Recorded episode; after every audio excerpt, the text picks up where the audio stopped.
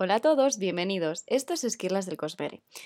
Hoy os traemos, o mejor dicho, os traigo un capítulo un poco distinto. Y es un poco distinto en primer lugar porque estoy yo sola. Yo soy Sof y hoy os voy a hablar del prólogo del quinto libro del Archivo de las Tormentas, que Sanderson publicó de manera así de imprevisto el día 30 de marzo. Como Patty y Lourdes no se han leído el Archivo de las Tormentas y no se han leído muchas cosas del Cosmere eh, de las que quizás hagamos algo de referencia aquí, ellas no han podido acompañarme hoy. Así que un enorme aviso de spoiler para todos aquellos los que no estéis al día de todo el Cosmere.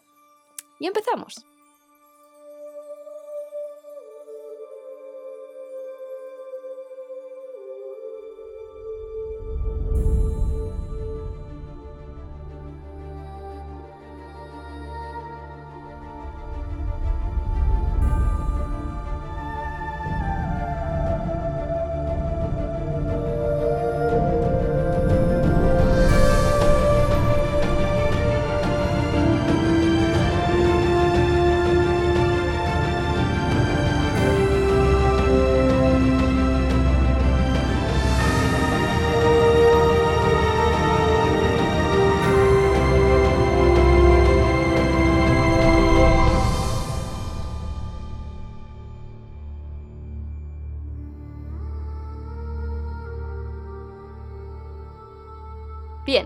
Último aviso para los que no estéis al día con el Cosmere. Si no queréis haceros spoilers muy gordos, es mejor que este capítulo os lo dejéis para otra ocasión. Bien, qué barbaridad. Qué barbaridad, estoy en absoluto shock. Os diré que eh, una parte de mí está un poco no decepcionada, pero sí esperaba otra cosa. No esperaba que nos fuese a dar este prólogo. Yo esperaba una noticia de una adaptación cinematográfica de Mistborn o algo así. Eh, pero no decepcionada en absoluto porque estoy encantada de que nos haya dado esta pizquitina que vamos a tener del el quinto libro del Archivo de las Tormentas que todos estamos esperando con muchísimas ansias.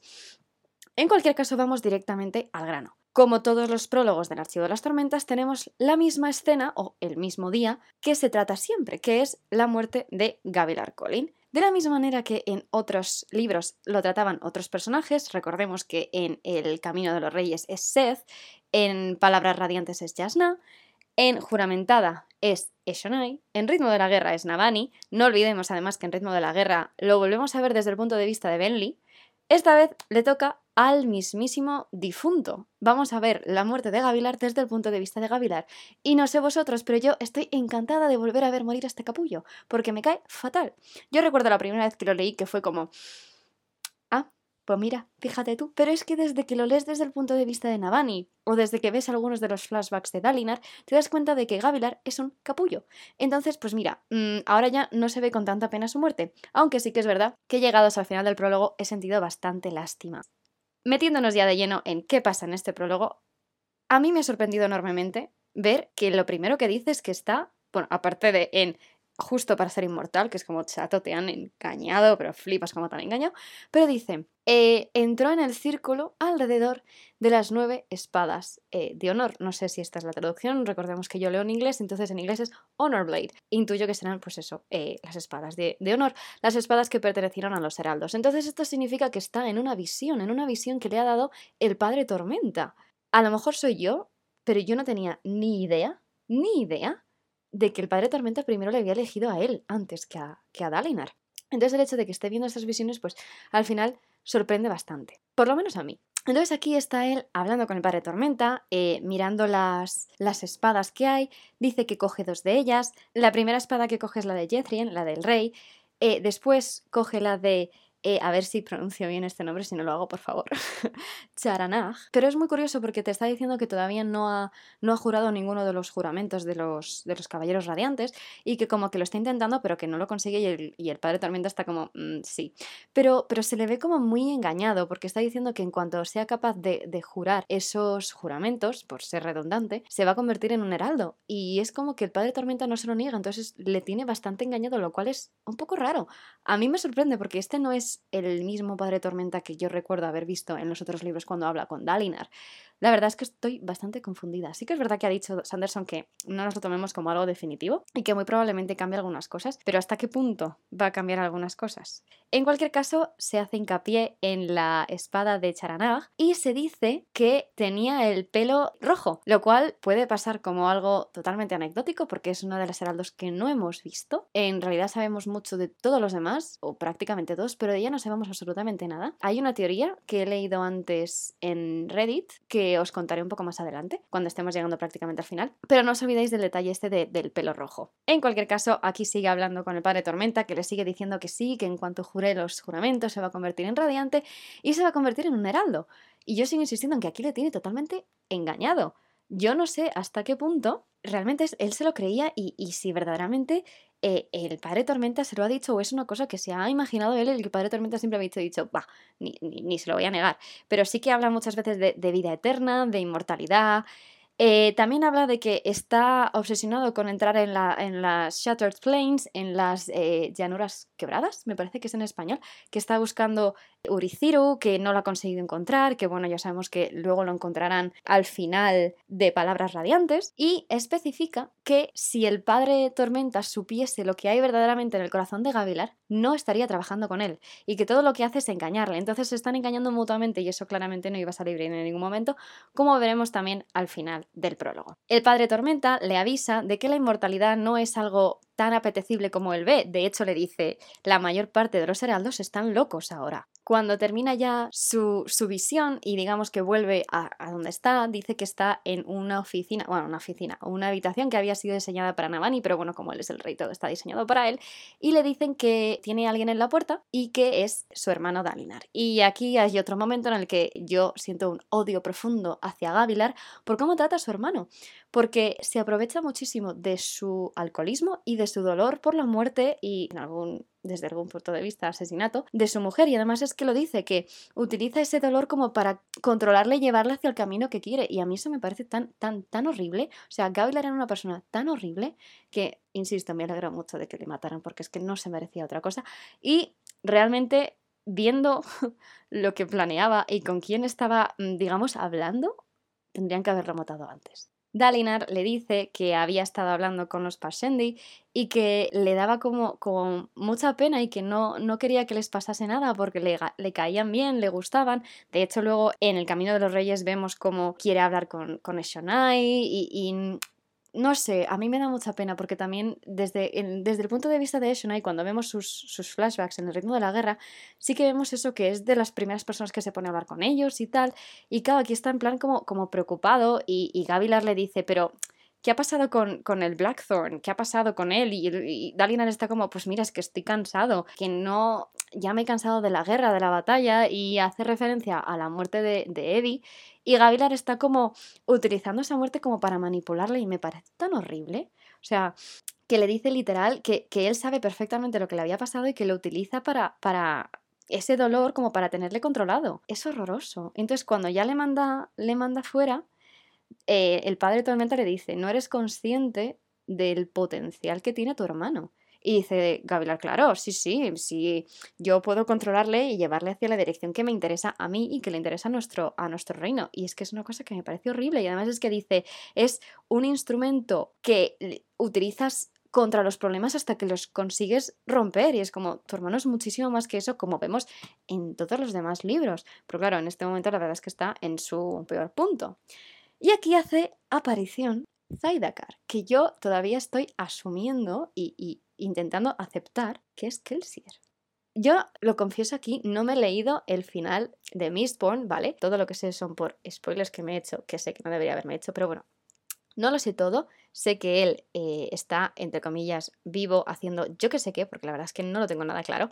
Pero sí sé que Zaidakar, que es el líder de los Ghostbloods, que me parece que eran de los sangre sangre espectral, me parece que me dijo ayer un amigo. Pero vamos, que es el líder y que, quiere algo y que no tiene, digamos, una forma de presentarse de manera corpórea en Roshar. Se ve que está en conversaciones aquí muy, muy turbias con Gavilar, que le ha dado información y que a cambio quiere que le dé a alguien, ese alguien luego sabemos que es Restares. Restares, no olvidemos que en el ritmo de la guerra me parece que es cuando nos damos cuenta que estamos hablando de Kalak, de uno de los heraldos. Entonces es todo como aquí, yo te estoy dando algo, tú me tienes que dar algo a cambio, te estás equivocando, no tienes ni idea de lo que estás haciendo, Gavilar, esto te va a salir mal. Y eso es una cosa que le dicen todos, porque se lo dice Zaidakar, se lo dice Restares, se lo dice Neil, pero también el padre Tormenta llega a un punto y dice, te estás equivocando y me he equivocado yo. Pero no nos adelantemos otra vez porque esto de ir lineal se me da regulinchis cuando estoy emocionada. En cualquier caso, aquí cuando están hablando, llega un momento en el que se están enfrentando y Zaidakar de repente se quita la, la capucha que le estaba tapando la cara y se le ve, primero, con un, una, no quiero decir pica, porque no es una pica, pero es como un tornillo grande, es que no sé cómo se dice en español,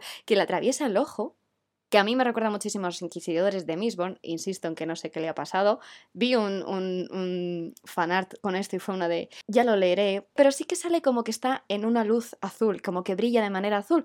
Y esto a mí me da la sensación, no sé si se ha confirmado o no, desde luego a mí es la sensación que me da y que he hablado con un amigo y me ha dicho lo mismo, que es un Seon, es esos seres que utilizaban tanto en, el Antris. Aquí una vez más vemos cómo el Archivo de las Tormentas es definitivamente la historia principal, por decirlo de alguna manera, del Cosmere, donde todo lo demás del Cosmere entra en relación y es una cosa que me encanta ver este tipo de, referencias a unas cosas y otras. Entonces, claro, que vemos eso, que él realmente no está ahí de manera corpórea, que está utilizando un Seon para comunicarse. Y es bastante curioso, la verdad. Yo estoy muy, muy intrigada sobre lo que va a seguir pasando con este hombre. En cualquier caso, al final de su conversación, Zaidakar le lanza una amenaza y le dice: Este es mi ultimátum, no quieres verme tu enemigo, dame arrestares. En cualquier caso, se va y le pregunta eh, Gavilar al padre Tormenta en plan: eh, ¿Eso qué es? ¿Es un radiante? Y el otro dice: No, es peligroso, es similar, pero no es un radiante. Aquí ya eh, la verdad es que a Gavilar se le ve un poco asustado porque no sabe realmente a lo que se está enfrentando y empieza a pensar, joder, pues a lo mejor Navani me podría ayudar y dice como que echa de menos esa cercanía que tenía con Navani porque Navani, además él también lo dice, que era una mujer tremendamente inteligente a pesar de lo mal que la trata, porque eso lo vimos en su prólogo, que la trata fatal, que la hace ver como si fuese inútil. Y pero él aquí dice que es perfectamente consciente de lo inteligente que es y que le gustaría contar con ella porque seguro que sería capaz de, ayudarle con el rompecabezas con el que está, pero ve que esa frialdad entre ellos además está afectando a sus hijos y que es una cosa que le da mucha pena, pero luego recuerda lo que le ha dicho antes el padre Tormenta, que es que él en su, busca, en su búsqueda de la inmortalidad va a terminar como dejando atrás todo lo que es su, su vida mortal. Y entonces que a lo mejor lo mejor que puede hacer es eso, es abandonar a su familia, tanto a su mujer como a sus hijos, entonces pues que no va a intentar solventar esa brecha que, emocional y, y de la relación que se ha hecho con su familia. En cualquier caso, mientras está con estas, eh, estos pensamientos y estas dudas que le están entrando, es ya cuando aparecen las dos otras personas con las que se quiere él reunir esa noche. Vaya nochecita tiene el hombre, porque vamos, eh, no para quieto en toda la noche, entre una fiesta, reuniones con gente importante y luego morir, pues en fin, el pobre tiene una noche fina. En cualquier caso, aquí se encuentra con las personas yo creo que son más importantes, no sé si más importantes que Kelsier, pero desde luego están ahí, ahí, que son Restares y Neil, que son además los dos heraldos que es muy fuerte. Si nos ponemos a pensar ahora cuántos heraldos hay en este momento en, en, el castillo, en, en a mí me salen por lo menos cuatro. O sea, pensemos que aquí tenemos estos dos, ¿vale? Que tenemos a Restares, que es Kalak, y tenemos a Neil. Ambos dos están aquí hablando con él, hacen referencia a que Shalash o Ash ha estado ahí antes. Eso, porque he estado mirando antes los anteriores, no me acuerdo en cuál de los libros lo he visto, ahora que lo pienso, creo que ha sido, sí, justo en, el primero, en el Camino de los Reyes, porque está hablando Seth y dice que, que, que Avis, que está justo pasando por delante de las estatuas de los heraldos y que hay uno, el de Shalas, que está destruido. Recordemos que Shalas sale bastantes veces destruyendo obras de artes que la representan a ella. Entonces sabemos que ella ha tenido que pasar por ahí y hace no mucho, porque si no se lo hubiesen arreglado. También aparece alguien, un anciano, que le dice aquello de ¿Me puedes ver? No recuerdo dónde leí que ese era Jethrian, que es el, rey de los heraldos, el padre de hecho de Shalash, al que luego en. Juraría que es en juramentada, le mata aquí el otro asqueroso en el archivo de las tormentas que es Mosh. Pero entonces tenemos esos cuatro. Tenemos a Jethrian, tenemos a Shalash, tenemos a Neil y tenemos a Kalak Restares. Estos cuatro aquí y luego se va a hacer referencia a un quinto. Pero bueno, eso ya al final del todo que es cuando sale. En cualquier caso, en esta reunión que tiene Gavilar con Restares y con Neil, ya se ve esa hostilidad de Neil hacia Gavilar. Es más, si recordamos el ritmo de la guerra, no el prólogo, porque no quiero ir al prólogo, quiero ir al momento de, de Benley. Cuando Benley está en, en esta fiesta, vemos que ella se encuentra con Neil, y habla con Neil y es Neil el que le dice en plan, Dios mío, esto va súper mal, esta es la forma en la que tienes que hacer para matar al rey. Y esto se supone que es anterior, anterior a esta reunión que tiene con Gavilar. Entonces aquí Neil ya llega sabiendo que a Gavilar le van a matar y que va a ser de algún modo culpa suya. Culpa suya o desde luego ha sido su mano la que ha dirigido a Benley para coger a Seth y que Seth le termine matando. En cualquier caso, volviendo a esta reunión, eh, Gavilar dice varias veces en plan que es que no, no es capaz de entender qué quiere Zaidakar en Restares, porque además él dice que como que es consciente de que Restares se quiere hacer pasar por un heraldo, dice él como para darse más importancia, pero que no se lo cree, no se lo cree de hecho hasta el final. A pesar de que Restares se refiere a Neil como Neil, dice, ah, Nalan, sí, este se quiere hacer pasar como tal, pero eh, aquí hablan como de Restares es el fundador de los Hijos de Honor. Recordemos que ahora Kalak está en Lasting Integrity, que en español me imagino que será algo así como eh, integridad duradera. En Shadesmar, que aparece justo haciendo de, de juez en el proceso judicial que hay contra Adolin. Y entonces aquí él dice que lo que quiere es que vuelvan los hombres de honor, como que quiere decir que, que, le da miedo empeorar las cosas y es una cosa que, que, luego se va a dar cuenta de que es Gavilar el que habrá hecho todo empeorar. O a lo mejor no ha sido Gavilar. Ahora hablamos de esa teoría. En cualquier caso, aquí tenemos a Gavilar también diciendo en plan, eh, necesito que hagas esto, eh, no sé si conoces a un hombre que se llama Zaidakar que te quiere buscar, te he protegido, pero tiene muchas cosas que quiere de mí, qué es lo que quiere de ti, restares, no sé qué, y el otro es que dice, aquí haciendo otra referencia a que efectivamente es que el siervo dice, ¿qué quiere de ti, restares y dice secretos? Ese hombre no puede soportar que haya más gente con secretos que no sean él. Y empiezan con los secretos otra vez, es como te están diciendo a la cara, a la cara, que este hombre es que el siervo, por si acaso no te has enterado todavía. Pero bueno, volviendo al prólogo, Restares aquí dice, sé dónde está ella escondida y habla de Miss Ram. ¿Y quién era Miss Ram? No sé si os acordaréis, yo la verdad me acuerdo un poco así con pinzas. Miss Ram era uno de los unmade de estos nueve comandantes splinters, que ya no me acuerdo, no sé cómo se dice en español, de Odium, que fue la que creó a los Parshmen, los que como que les dejó en esa forma, digamos, de servidumbre eh, durante la falsa desolación. Recordemos que eso pasa como mil años después de cuando se rompe el, pacto y es justo, termina con eh, The Day of Recreance, creo que era cuando todos los radiantes abandonan sus espadas y se van. Eh, y entonces aquí hablan pues eso de que, de que sabe dónde está, pero que le da miedo. Es como que le da miedo que dice, eh, lo hemos arruinado todo, esto va muy mal, no sé qué va a pasar pero es que verdaderamente esto va muy mal. Y es entonces cuando Gavilar les presenta la, luz del vacío, el Voidlat, y dice, mira lo que he conseguido hacer. Y entonces ahí es cuando Neil también le dice, no tienes ni idea de lo que has hecho. O sea, no eres consciente. Pero sin embargo, Restares está. A lo mejor esto funciona. Puede que si les traemos de vuelta, seamos capaces de destruirles. Pero claro, no. Es que no. Y además, Neil le dice, es que no, no, esto es demasiado peligroso, es que no podemos. Desde luego se, demuestra que cuando decide que hay que matarle, tiene razón. Lo que pasa es que no cuentan con lo que va a pasar después, que a eso vamos ahora. En cualquier caso, lo que quieren hacer aquí que yo sinceramente no tengo claro por qué. Eh, cuando digo estas cosas yo no sé si es porque yo no me entero de las cosas, porque hay cosas que todavía no he leído o porque realmente no se sabe. Entonces, si verdaderamente no se sabe me va a hacer sentir menos tonta. Pero en cualquier caso aquí dicen, Restares tenía como muchas ganas y mucho, mucho interés en asegurarse de que la luz, eh, la luz eh, radiante, es que, a ver, aquí en inglés pone light en mayúscula, sea capaz de moverse por Shadesmar. Y es algo que también quiere hacer Zaidakar, que seguimos sin saber por qué. Yo creo que Zaidakar lo que quiere es ser capaz de moverse fuera del mundo cognitivo, pero lo que quieren es eso, es saber si hay alguna forma de mover esta luz eh, de tormenta o esta luz de mm, la luz contraria, la void light, largas distancias. En cualquier caso, sin llegar a saber exactamente qué es lo que quieren, en este momento es cuando llegan a Bunny y les interrumpe. Le dice algo así como, oye, marido, que sepas que tienes una fiesta, que necesitas, sabes, que, necesitas estar ahí y hacer acto de presencia, porque al final, joder, eres el rey. Si no haces tu acto de presencia, ¿quién lo va a hacer? Entonces le dice a Restares y a Neil, eh, bueno, eh, me tengo que marchar tal. Y es en este momento cuando Restares le dice, tienes que saber que hay uno más de nosotros aquí, porque hemos visto las cosas que hace, lo dicen en femenino, haciendo referencia a Shalash, que efectivamente ella estaba allí y que había destruido esa, esa estatua. De todas formas, aquí Gavilar todavía no es consciente, dice algo así como otro de nosotros, te estás refiriendo a otro de los hijos de honor, pero ellos ya se van y le dice Gavilar en plan, bueno, espero que podamos hablar en otra ocasión y Neil le dice algo así como, o va a ser que no. Claro, él ya sabe que se lo van a cargar. Y aquí es cuando tienen la conversación que se hace referencia en el prólogo de Navani, eh, a la que no voy a entrar porque si no esto ya se va a eternizar.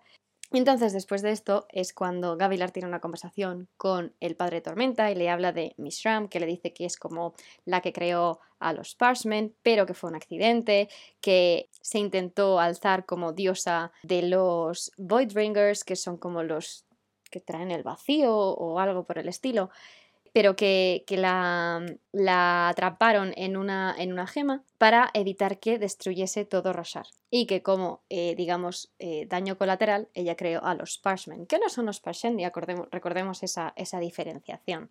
Y aquí hay algo que me parece muy curioso, que es que mm, Gavilar le dice algo así como, necesito que me lo des, y que me lo des ya, ese, ese poder. Y entonces el padre Tormenta le dice, eran casi eso, pero claro, eso me parece muy raro porque esos no son ni de broma los juramentos. Y sin embargo le dice, se parece mucho, estás muy cerca, pero a la vez estás muy lejos. Y eso es una cosa que le vuelvo a decir luego, porque dice, entre la verdad y tus oposiciones hay, son dos caminos paralelos que nunca se cruzan, porque no es capaz de ver la verdad. Y aquí ya tiene la última reunión que va a tener en toda la noche, a no es que contemos eh, su asesinato como otra reunión, en la que se reúne con nuevos hijos de honor, que aparece Amaram acompañado de, pues digamos, nuevos reclutas, y entre ellos está Taravangian, o Taravangian, yo ya no sé cómo llamar a este hombre, Taravangian, otro de los hombres a los que no puedo soportar. Aunque hasta el final del ritmo de la guerra yo podía entender, aunque no defender, lo que estaba haciendo después del ritmo de la guerra ya es como, eh, por favor, tendrían que haberlo matado antes.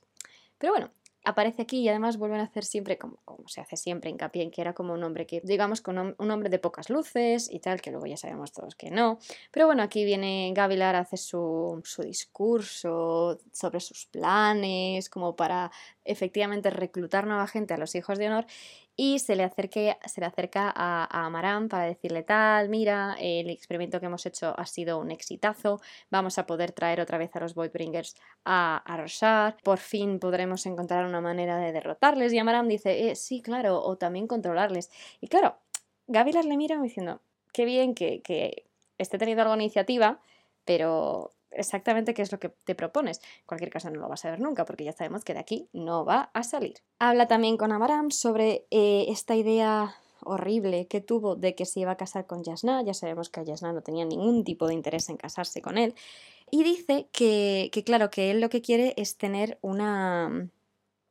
¿Cómo decirlo? Como su legado, ¿no? Que quiere que sea su legado porque es consciente de que Elokar no es el legado que él quiere, de hecho es como lo contrario. Y a mí me da muchísima pena. Porque mira que Elocar al principio es como bastante simplón, que es como, hijo de mi vida, te mereces ese bofetón que te pega eh, Dalinar al final del primer libro. Pero luego va como cambiando y en final, pues cuando muere, desde luego, a mí me da una pena terrible. Y, joder, es su hijo y le trata muy mal. Es como, a ver, a lo mejor tendrías que haber estado a su lado y guiarle bien sabiendo que, que probablemente es quien te fuese a heredar. Eh, pero bueno, dice aquí básicamente que le hubiese gustado, pues eso, que se casase con, con Jasna para que fuese su heredero. También te digo que yo tendría miedo de una Maram Rey, sabiendo lo que sabemos de él. En cualquier caso, aquí se acerca a hablar con Taramangian, porque dice, bueno, vamos a hablar aquí con él, y que dice que le sorprende muchísimo como que le habla como a un igual, y el otro en plan, pero si este es un pringao, si solamente reina sobre una ciudad, es como, sí, sí, pringao, pero mira dónde llega. Eh, entonces le empieza a decir que, que, sí, que su discurso ha sido como muy bueno, tal, que sí se lo cree. Y el otro le dice, sí, pues mira, viene un peligro nuevo a este mundo, un peligro antiguo, dice, la desolación está cerca. Y con esas palabras que yo traduciría, pero es que no sé cómo se dicen en español, porque es The Everstorm, The Night of Sorrows. The Everstorm es como la tormenta, la gran tormenta, digamos, la última tormenta. The Night of Sorrows, la noche de, de, la tristeza o, de, la, de, la, desolación, yo qué sé. Y con esas palabras como que se ve que Tarabankian se pone muy pálido. Y entonces le dice que cuando su madre murió, hace 10 años, tuvo una de esas visiones, una de estas visiones proféticas de los muertos, que a mí me hace mucha gracia porque es como como todo muy circular. Este prólogo a mí me parece también que es una forma bastante circular, el hecho de que empiece con las nueve espadas de honor clavadas, que es como empezó el prefacio del primer libro, y aquí otra vez se hace esta referencia a las palabras proféticas de los muertos, que son los primeros Em, epígrafes que hay en todos en los capítulos de la primera parte del primer libro. Entonces, no sé, me parece como, como que todo nos está llevando mucho para atrás y no sé, la verdad me, lo primero que me han dado ha sido ganas de releerme toda la saga, pero no creo que lo haga todavía porque queda mucho para que salga el último libro, vamos, al siguiente libro y quiero que esté un pelín más fresco. Pero desde luego me están entrando muchas ganas de volver a leerlo porque yo creo que ahora una vez más vería todo con otro punto de vista. Pero bueno, volviendo otra vez, le dice que, claro, que, dónde ha oído esas palabras y Gabriel le dice que tiene estas visiones que le da eh, el, padre Tormenta y que necesita convertirse en la persona que sea capaz de, parar esta tormenta que se viene, aunque, aunque este parece que quiere que venga la tormenta.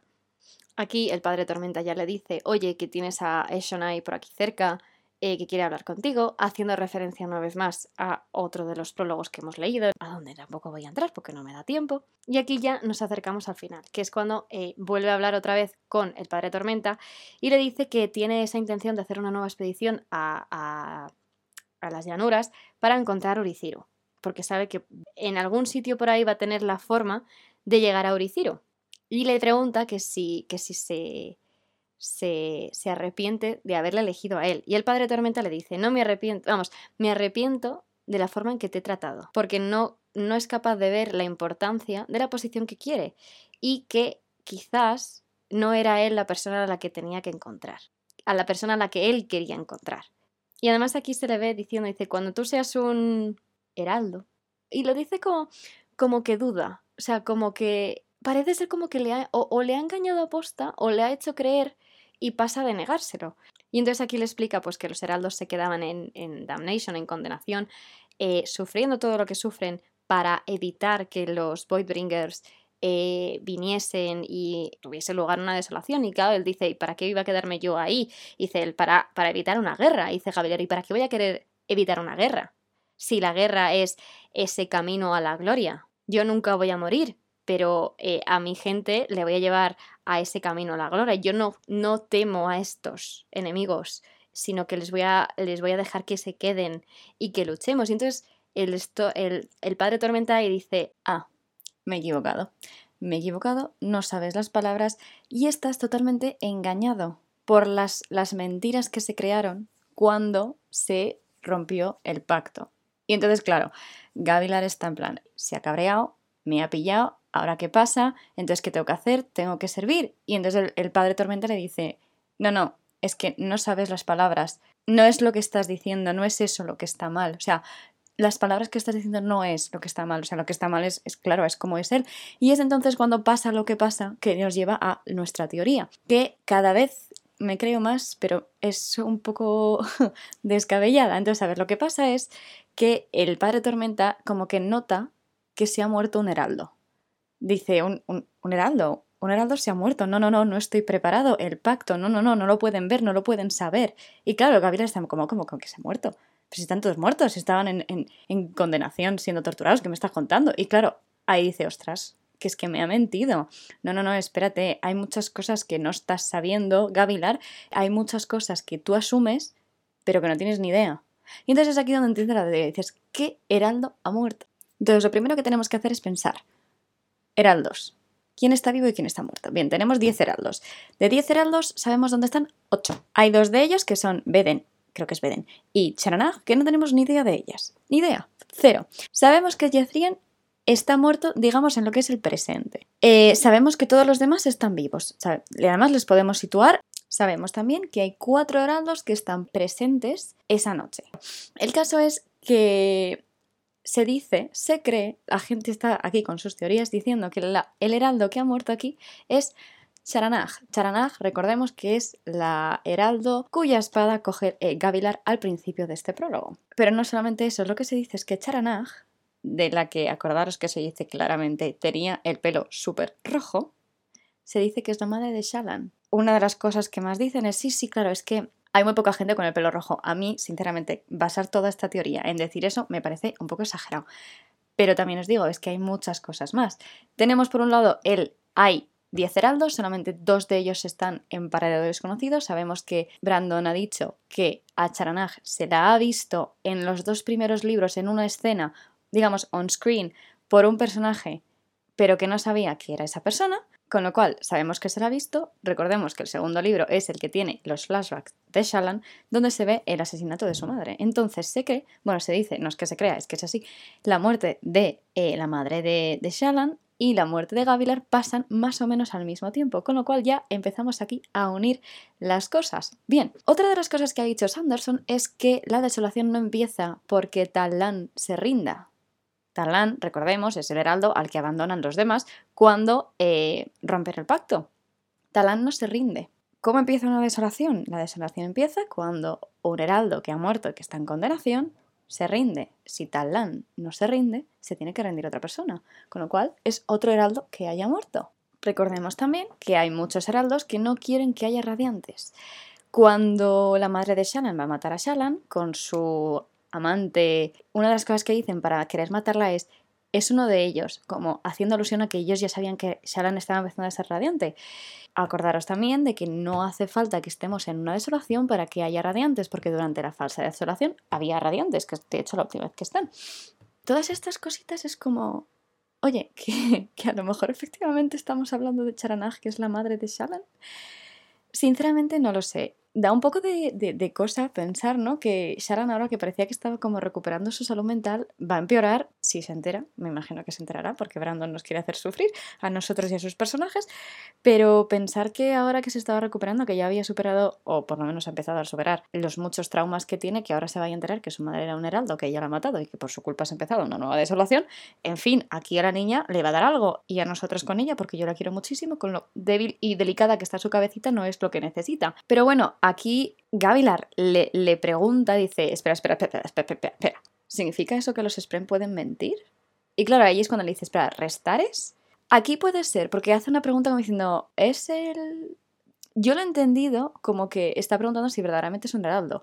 Puede que no se esté refiriendo a eso y puede que piense que es, restar es el que se ha muerto. También os digo, yo no creo que sea restar es el que ha muerto.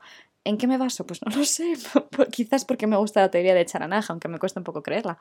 Pero, pero claro, aquí cuando ya le conta esto el padre Tormenta, Gabriela le dice, ¿y tú quién eres? Y el padre Tormenta dice, el más tonto de todos.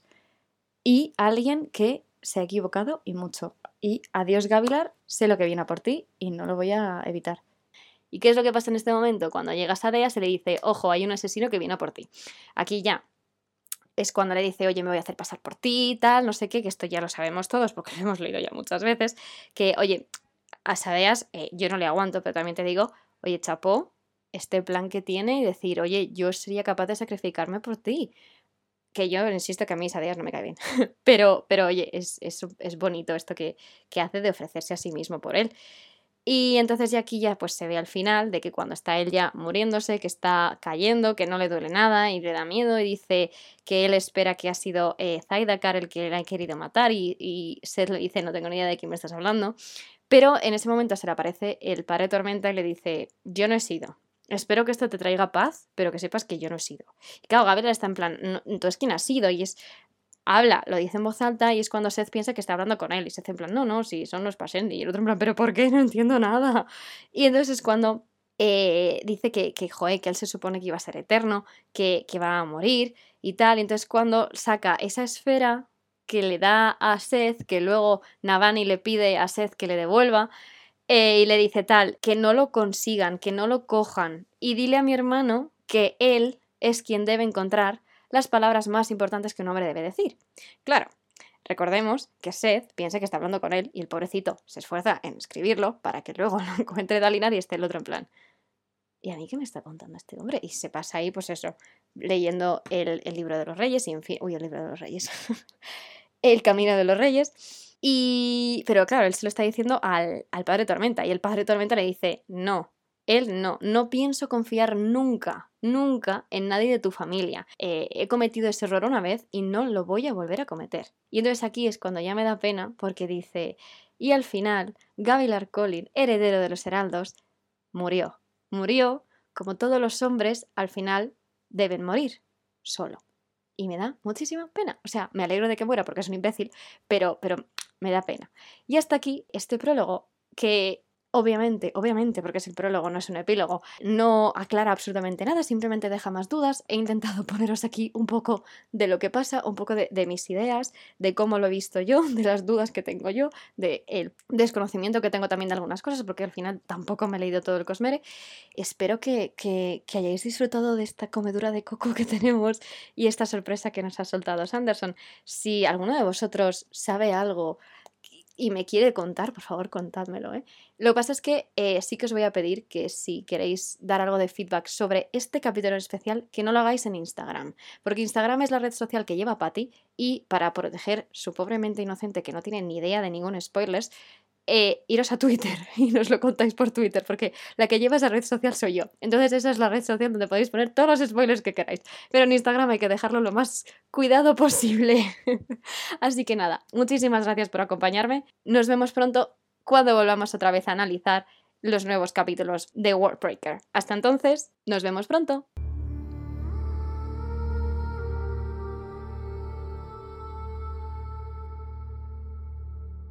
Gracias por escuchar este podcast. Este episodio ha sido producido por Patty Sofilur. La banda sonora original ha sido compuesta por Son Soles David Alonso. El logo fue diseñado por Sofía. La edición ha sido realizada por Lourdes. Si te gusta este podcast y nos quieres seguir en redes sociales, puedes encontrarnos en arroba cosmirlas en Instagram y Twitter. Un saludo a todos y gracias por escuchar. He dicho poscado.